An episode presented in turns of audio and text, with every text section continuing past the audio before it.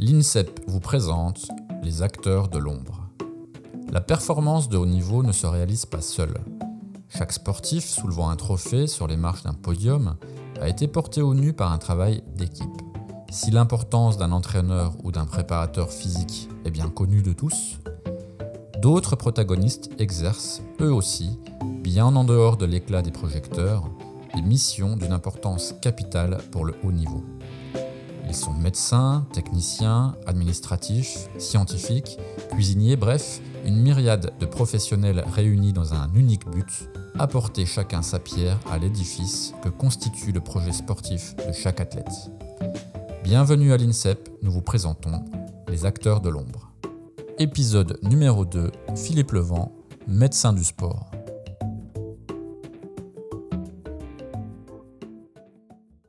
Le plaisir de recevoir Philippe Levent, qui est directeur de la commission médicale du CNOSF hein, pour la partie haut niveau, et également médecin du pôle médical de l'INSEP.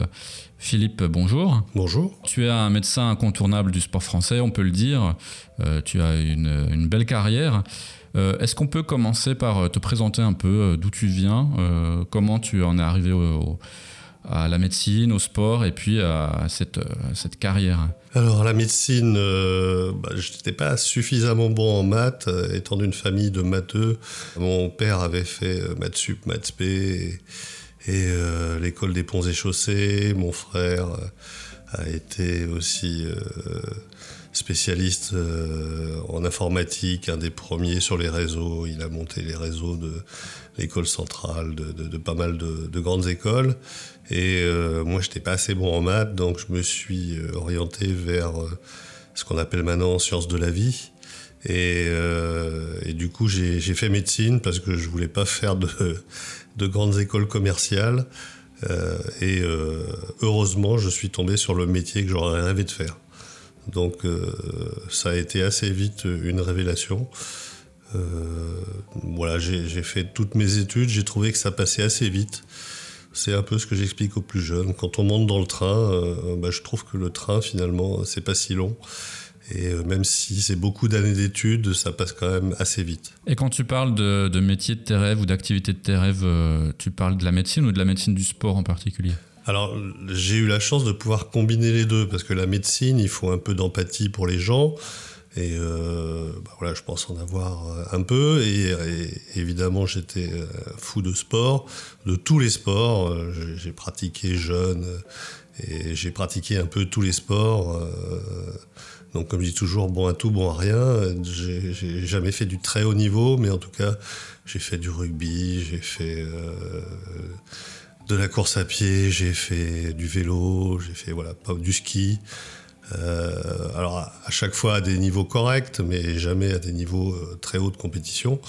Euh, et, quand j'ai rencontré les deux, quand j'ai vu que la médecine du sport existait, bah, je me suis engouffré là-dedans. j'ai eu la chance de faire, à l'époque c'était un CES de, médecine du sport, certificat d'études spécialisées. Et là j'ai rencontré des gens qui étaient à l'INSEP, que je connaissais, et qui m'ont dit bah écoute il y, a une place euh, à prendre pour des vacations. Donc j'ai commencé par une vacation le soir et puis après on m'a donné deux vacations. Et puis un jour on m'a proposé un contrat à mi-temps. Euh, voilà. Et puis après euh, ça a continué. Je suis devenu plein temps. Ça m'a permis aussi de faire mon service militaire au bataillon de Joinville comme médecin. À l'époque le service militaire était était euh, obligatoire. Hein, donc vous voyez, ça, date un peu mon histoire.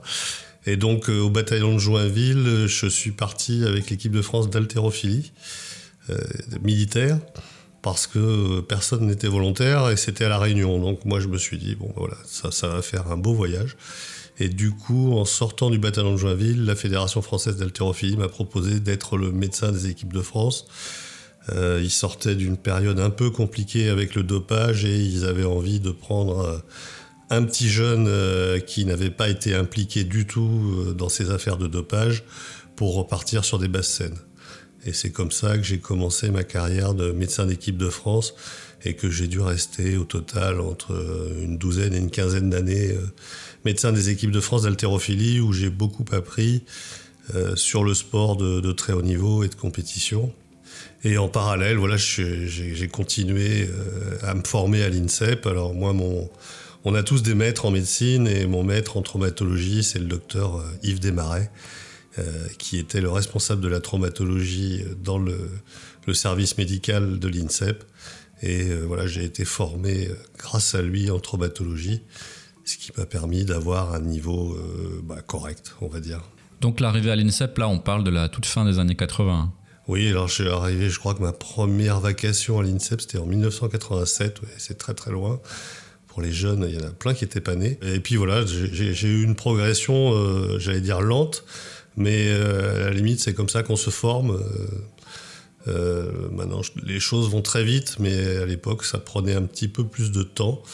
Euh, et voilà, je, pense qu'on a eu une bonne formation. On a vu beaucoup de sportifs. L'avantage d'être à l'INSEP, bah, c'est que c'est un petit peu le, pôle central euh, du sport de haut niveau. Et donc, ça a permis de soigner beaucoup de champions olympiques, d'en connaître. Et du coup, quand je suis allé sur mes premières compétitions euh, internationales pluridisciplinaires, je connaissais beaucoup de sportifs. Et ça a permis euh, bah voilà, d'avoir un bon contact tout de suite. Euh, et, je crois que la première compétition internationale, ça doit être les Jeux méditerranéens dans le sud de la France. Euh, et, voilà, je connaissais déjà pas mal, pas mal de sportifs. Tu l'as dit, tu as été euh, médecin des équipes de France d'haltérophilie, mais pas seulement. Tu as été ensuite, euh, tu as fait la même chose pour le badminton, la, natation synchronisée. Comment on arrive à devenir médecin des, équipes de France de différentes fédérations comme ça? Alors en fait, c'est souvent à la fois le hasard et à la fois les événements. qui font que les gens sont toujours venus me demander. C'est pas moi qui suis allé me proposer. Euh, c'est toujours les, les, DTN ou des entraîneurs. Alors pour le, badminton, bah, c'est assez simple. Hein. Mes premiers jeux, c'était en 92. Donc c'était à Barcelone.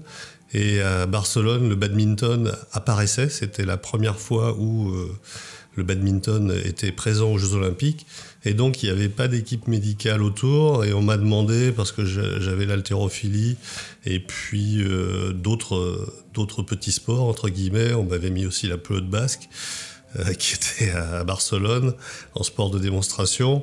Et euh, du coup, bah, on m'a dit, tiens, toi, tu n'as que deux sports, tu vas, tu vas t'occuper du badminton. Et c'est comme ça que j'ai rencontré le badminton. Et puis la nat synchro, c'est un petit peu la même chose. Euh, il y avait le, médecin des équipes de France euh, de l'époque qui s'appelait Jean-Pierre Servetti, qui était assez occupé avec déjà la natation course, euh, le, plongeon, et on m'a dit, bah écoute, les synchros, ça serait bien que quelqu'un aille à toutes les compétitions et tous les entraînements, et c'est comme ça que j'ai rencontré ces deux fédérations. Et puis la, la synchro, euh, j'ai fait que les jeux. Le badminton, on, m'a demandé de, les suivre à l'INSEP, au pôle. Et puis finalement, on m'a demandé aussi la nat synchro de, de suivre à l'INSEP. Et comme euh, à l'INSEP, les deux équipes de France étaient là, eh bien finalement, je suis rentré assez naturellement comme médecin des équipes de France. Alors, euh, je l'ai dit au début, hein, tu, fais partie du CNOSF aussi. Tu es entré assez tôt, ça remonte à 1991. Oui, alors justement, j'avais fait les, Jeux méditerranéens. Euh, il y a une commission médicale euh, du CNOSF euh, et peut-être pour rajeunir, parce qu'à l'époque j'étais vraiment assez jeune, on m'a demandé de rentrer dans cette commission médicale. Et du coup, ben, voilà, j'ai apporté un peu, peut-être un peu de fraîcheur, un peu d'idées nouvelles. Et du coup, j'ai fait toutes les autres éditions des Jeux Olympiques, donc 92, 96, je ne vais pas énumérer. Euh, pour devenir à la fin finalement, euh, parce que l'olympisme c'est vraiment, euh, alors oui je peux dire que c'est une passion, c'est quelque chose, quand, quand j'ai fait mes premiers jeux, vraiment j'ai pris une claque en 92, de voir tous ces sportifs, tous ces gens qu'on admire dans le village olympique en même temps vivre ensemble, euh, alors sans être naïf hein, complètement sur les enjeux de pouvoir, les enjeux économiques qu'il y a autour des jeux, mais, mais c'est quand même un moment extraordinaire et voilà, je suis vraiment euh, tombé amoureux des Jeux Olympiques. Et ça m'a permis de, ben voilà, de, de m'investir et d'essayer d'y retourner. Donc pour y retourner, bah, j'ai entre guillemets fait ce qu'il fallait, j'ai suivi des équipes, je suis parti sur des championnats d'Europe, championnats du monde, et on m'a effectivement proposé les Jeux méditerranéens en 93. Je devais aller aux Jeux méditerranéens de 89 mais il y a eu un problème d'accréditation et j'ai pas pu y aller. Et du coup, euh, on m'a proposé de partir aux Jeux Olympiques de, 92 et c'était mes premiers Jeux. Et donc, comme je le disais, ça a été vraiment un, choc pour moi. Euh, j'ai vraiment euh, vécu ces Jeux Olympiques. En plus, j'étais logé à l'extérieur, j'étais pas dans le village. Il faut savoir que euh, les accréditations, vous êtes soit dans le village, soit hors village. Donc moi j'étais hors village et j'étais logé dans un hôtel à à, peu près 7-8 euh, km euh, du village et j'avais un vélo pour me déplacer et donc j'ai eu cette chance extraordinaire de pouvoir sillonner les rues de Barcelone tôt le matin et très tard le soir. Et, et voilà, c'était magique à la fois de vivre dans le village la journée et euh, sur les, événements sportifs. Euh, et puis le soir, de pouvoir traverser cette ville qui est une ville incroyable que, que beaucoup de gens connaissent. Et donc euh, voilà, ça m'a donné une vision idéale des Jeux Olympiques et j'ai vraiment tout fait pour, pour y retourner. Tu l'as dit, hein, tu as participé à, tous les Jeux Olympiques depuis cette date, mais ce qu'il faut noter aussi, c'est que à partir de 2010, tu deviens responsable médical de la délégation française des Jeux Olympiques. Donc là, j'imagine que la responsabilité est plus du tout la même. Alors c'est plus du tout la même, effectivement. Là, vous n'êtes plus le passager, vous êtes le capitaine.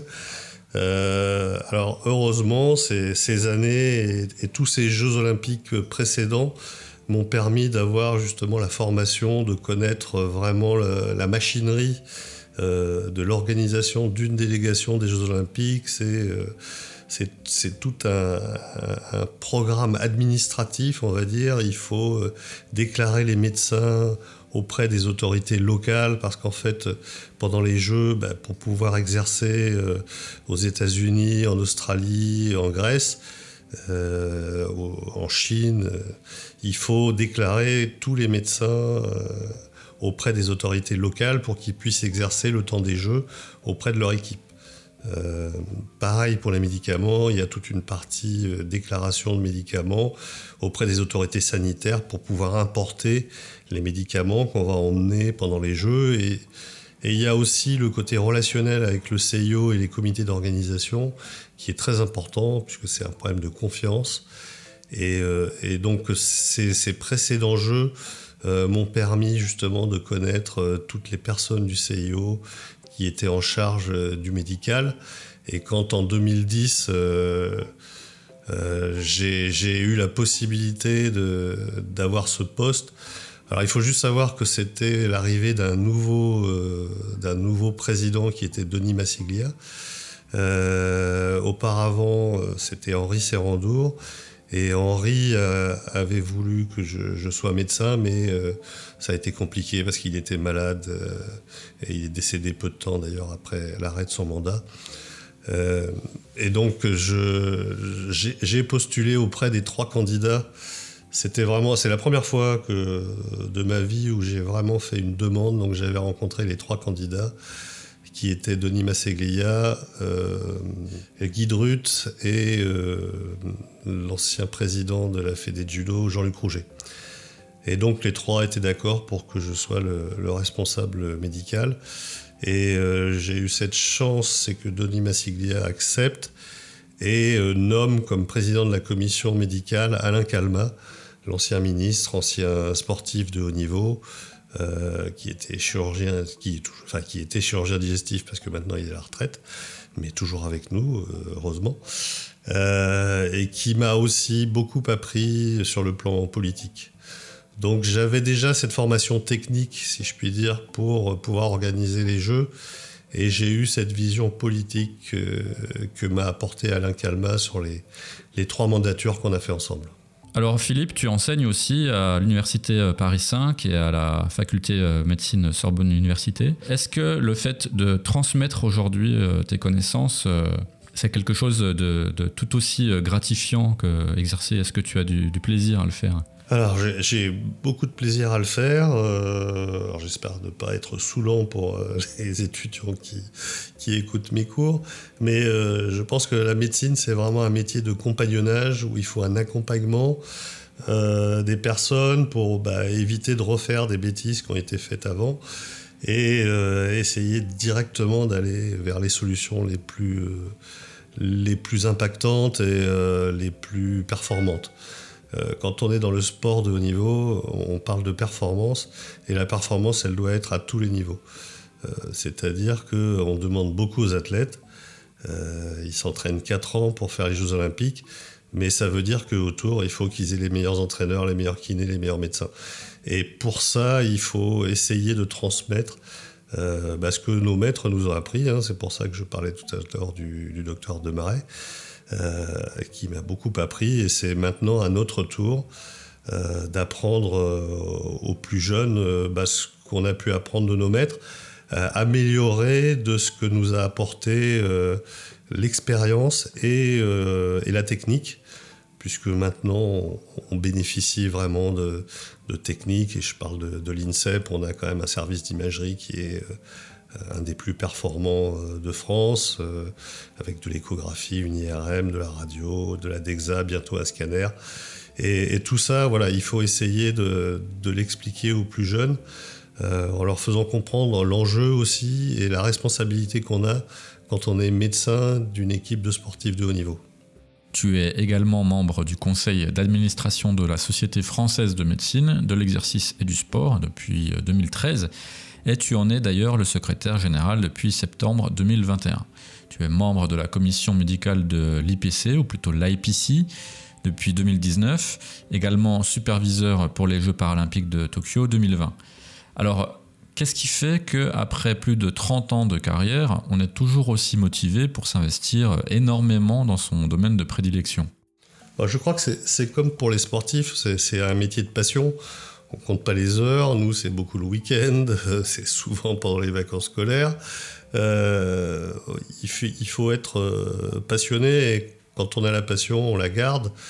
Euh, alors, l'IPC, c'est l'International Paralympic Committee, et donc ça, ça a été une opportunité pour pouvoir voir les Jeux Olympiques, les Jeux Paralympiques, parce que autant les Jeux Olympiques, voilà, j'en ai fait cette édition d'été et je vois bien comment ça se passe, puisque maintenant même je suis organisateur pour la France, que je côtoie les comités d'organisation et, le CIO. Mais les Jeux paralympiques, je ne les avais jamais faits, donc ils ont eu la gentillesse de bien vouloir m'intégrer euh, à leur commission, et ça m'a permis d'aller justement aux Jeux de Tokyo sur tous les sites. Alors ces Jeux de Tokyo qui ont été si particuliers, hein, à la fois que j'ai fait euh, pour les Olympiques euh, en tant que responsable de la délégation médicale euh, de la France, mais que j'ai fait aussi pour les Paralympiques en tant cette, cette fois-ci que superviseur, c'est-à-dire du côté plutôt des organisateurs, avec une réunion tous les matins avec le, le TOCOG. Hein. le TOCOG, c'est euh, Tokyo euh, Olympic Committee, Olympic, Olympic Committee Olympic Games, donc les organisateurs. Et, donc c'est aussi une vision différente et en fait, c'est aussi grâce à ça qu'on garde la, passion, c'est de, découvrir euh, à chaque fois des fonctions nouvelles, euh, des attentes nouvelles, euh, et, justement de continuer à s'enrichir et à se former. Tu parlais tout à l'heure du plaisir que tu avais de te trouver à Barcelone en 1992 et de pouvoir te rendre sur les sites à vélo. Est-ce que tu as d'autres on va dire, grands moments euh, dans ta carrière de ce type-là euh, que tu pourrais euh, partager? Oui, alors c'est toujours pareil. Hein, je pense que c'est c'est comme dans la vie, la première fois, c'est toujours un moment particulier, le premier amour. Après, c'était mes, premiers Jeux Olympiques. Et alors, juste une anecdote, mais j'étais avec Sébastien Flute, qui était un tout jeune champion, hein, et qui s'est retrouvé en finale. Et en fait, on a dîné la veille de sa finale. Et on était voilà, tous les deux des rookies euh, des Jeux Olympiques. Et, lui s'est retrouvé euh, champion olympique et moi je me suis retrouvé voilà, à connaître un champion olympique. Et donc après, euh, les, grands moments, c'est les médailles qu'on fait avec les athlètes et surtout ces moments très particuliers que le public ne peut pas voir, c'est quand les athlètes reviennent avec leurs médailles au village olympique et viennent nous les montrer. Et c'est un moment d'émotion parce que c'est euh, vous avez travaillé pendant 2-3 ans pour organiser ces jeux et vous avez euh, cette reconnaissance des sportifs qui viennent vous montrer que quelque part, euh, vous êtes une petite brique qui leur a permis d'obtenir ces médailles. Et ça, c'est vraiment des, moments qui sont uniques parce que partagés que entre très peu de personnes et les athlètes médaillés.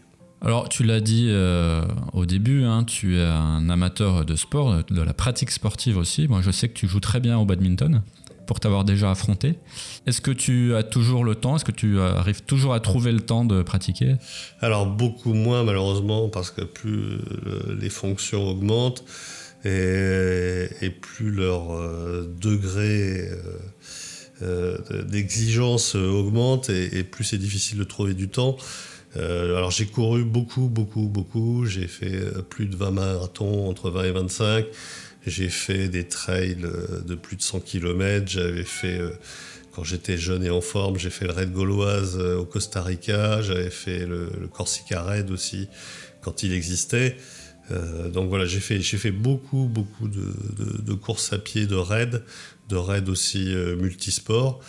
Euh, bon, voilà, mais les cartilages de mes genoux n'ont pas apprécié. Et maintenant, euh, le vélo est, mon seul sport euh, avec une fois de temps en temps du badminton.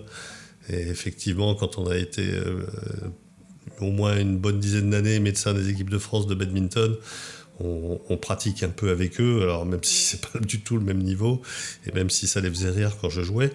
Euh, mais voilà, en gros, maintenant, euh, c'est vélo et badminton euh, une fois par semaine. C'est à peu près ce que peuvent encaisser mes genoux. Alors Philippe, merci beaucoup pour ce témoignage. On va te retrouver en fait dans un autre podcast hein, euh, ici à l'INSEP en compagnie de ton collègue euh, Sébastien Le Garec. Et vous allez tous les deux raconter des, anecdotes de compétition. Donc ça va être euh, extrêmement intéressant d'un petit peu se plonger dans les méandres de la médecine du sport en compétition hein, aux côtés des athlètes de haut niveau. Sébastien, tu le connais depuis longtemps, je crois. Oui, puisque comme j'ai été médecin des équipes de France de natation synchronisée et que Sébastien, lui, était le, médecin des équipes de France de natation course, euh, ben, on se voyait régulièrement lors des commissions médicales. Et ce qui est plutôt amusant, c'est que euh, tout au long de l'année, c'est lui le responsable du pôle, donc euh, je suis sous ses ordres. Et pendant les Jeux Olympiques, c'est moi le responsable de la délégation française. Et donc c'est lui qui est, entre guillemets, sous mes ordres pendant les Jeux Olympiques. Mais voilà, on a une, du coup, on a une réelle complicité et, euh, surtout beaucoup de respect pour euh, ce que lui fait ici, parce que c'est aussi euh, sur du long terme. lui, il a géré une équipe toute l'année et, et, moi, j'ai à le faire que seulement sur, sur quelques dizaines de jours dans l'année, puisqu'il n'y a, a, pas que les Jeux Olympiques, hein. il y a les Jeux méditerranéens, les Jeux Olympiques de la jeunesse, les, le Festival olympique de la jeunesse européenne, il y a les Jeux mondiaux, donc euh, il n'y a pas que les Jeux Olympiques à organiser, mais en tout cas, voilà, on a des fonctions assez similaires, euh, mais dans des moments différents. Eh bien, merci Philippe et à très bientôt. Merci et à bientôt.